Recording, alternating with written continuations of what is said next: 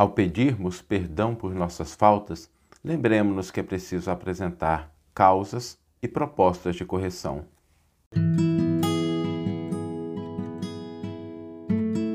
Você está ouvindo o podcast O Evangelho por Emmanuel, um podcast dedicado à interpretação e ao estudo da Boa Nova de Jesus através da contribuição do benfeitor Emmanuel. Hoje nós vamos refletir sobre o perdão, mas uma outra perspectiva. A perspectiva de quando nós precisamos pedir perdão. Quando a gente se equivoca, quando a gente falha, quando a gente comete, comete algum ato que foi realizado de maneira impensada e a gente produz um resultado negativo, a gente precisa pedir perdão. E quando a gente pede perdão, o que, que nós estamos buscando? Novas oportunidades de ação, novas possibilidades, novas, um tempo maior, algum recurso para que a gente consiga de fato reparar o equívoco que a gente cometeu. Agora, quando nós vamos pedir perdão, existem duas coisas, dois aspectos que a gente sempre deve ter em mente. O primeiro deles é uma consciência clara de por que nós estamos pedindo perdão. Qual é a razão pela qual nós estamos pedindo perdão? Porque sem essa consciência clara, o perdão que a gente pede pode se converter simplesmente numa desculpa para repetir o comportamento. Às vezes, quando a gente fala assim, não, me desculpe, mas aquilo não está claro para a gente do porquê que nós agimos de maneira inadequada, qual foi o móvel da ação, sem a gente entender essas causas, qual é o risco que se corre? Pedimos perdão, pedimos desculpa, pode até ser que seja concedido por outra pessoa ou por Deus e a gente repete a mesma coisa. Então, o primeiro aspecto quando nós vamos pedir perdão é precisamos ter claro as razões, o porquê. E o segundo aspecto, a gente não ignorar que junto com a concessão do perdão que nós estamos pedindo, nós temos uma responsabilidade em relação a ações futuras, aquilo que nós vamos concretizar a partir do momento em que a gente recebe o perdão. O que, que a gente vai fazer? Qual vai ser a nossa postura? Como é que a gente vai se comportar? Tem isso claro também. Esses dois aspectos tiram a gente da ingenuidade em relação ao perdão.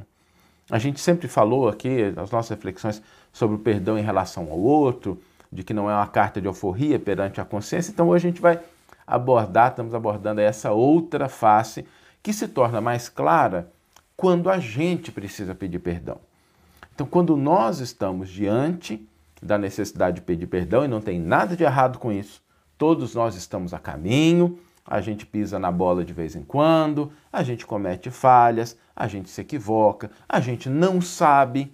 A ignorância pode ser um motivo para a gente pedir perdão. E é curioso porque o Evangelho ele traz uma lição muito bonita em relação a isso. Nos minutos finais, nos instantes finais, na cruz, Jesus diz: Pai, perdoa-os, porque eles não sabem o que fazem. E essa análise da frase de Jesus nos mostra isso. Porque Jesus não diz simplesmente, perdoa-os. Né? Pai, perdoa-os. A sentença não acaba aí. O que, que acontece? Jesus diz, porque não sabem o que fazem. Então, Jesus, ao requisitar o perdão divino, ele apresenta razões. Olha, estou pedindo para que os perdoe porque eles não sabem. A ignorância faz com que eles se aproximem do comportamento até do, do animal, do irracional. Então Jesus apresenta essas razões. Isso é muito bonito na fala de Jesus. Aliás, se a gente tiver o cuidado de analisar com cuidado as sentenças do Cristo, nós vamos descobrir tesouros aí de orientações, porque cada detalhe da fala do Cristo tem um aspecto que nos convida a um aprofundamento da questão.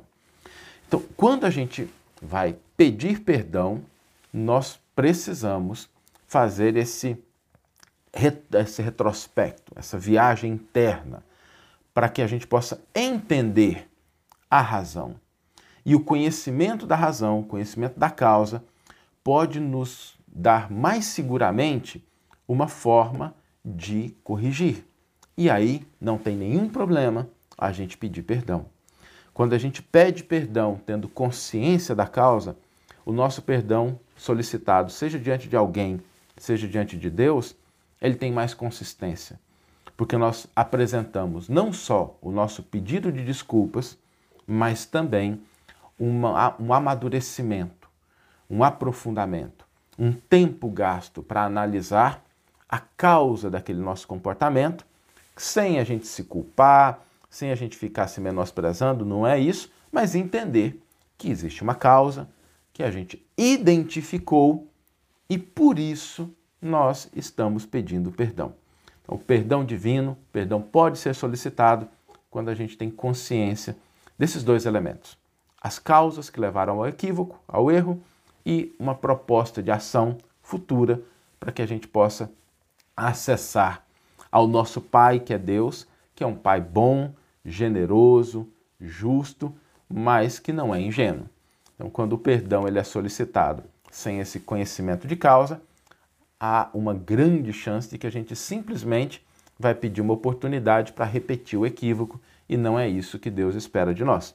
Que nós, ok, erramos, que a gente possa corrigir o erro, caminhar, se aperfeiçoar. No exercício do perdão, quando a gente precisa pedir, lembremos de exercitar esses dois aspectos fundamentais.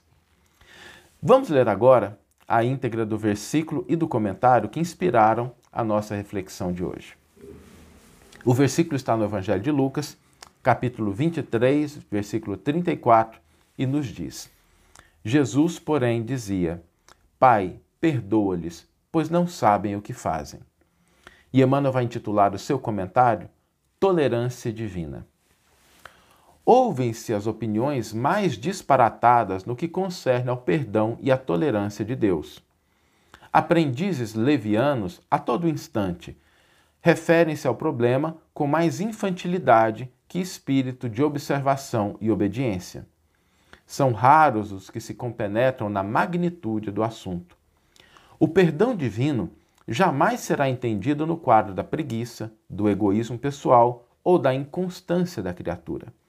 As palavras do Mestre na cruz oferecem um roteiro de pensamentos profundos nesse sentido. Perdoa-lhes, meu Pai, porque não sabem o que fazem. Representa uma sentença básica da responsabilidade que o assunto envolve em si mesmo. No momento qual do Calvário, em que a dor se lhe impunha ao Espírito Divino, Jesus roga o perdão de Deus para as criaturas, mas não esquece de assinalar o porquê de sua solicitação. Seu motivo profundo era o da ignorância em que os homens se mergulhavam. O Mestre compreendia que não se deve invocar a tolerância de Deus sem razão justa, como nunca se abusa de um pai abnegado e carinhoso. Torna-se preciso explicar que o drama do Gólgota era a forma de animalidade de quantos o rodeavam. E a expressão do Cristo foi guardada no Evangelho, a fim de que todos os aprendizes venham a compreender que tolerância e perdão de Deus não são forças que se reclamam a esmo. Que você tenha uma excelente manhã, uma excelente tarde ou uma excelente noite e que possamos nos encontrar no próximo episódio. Um grande abraço e até lá!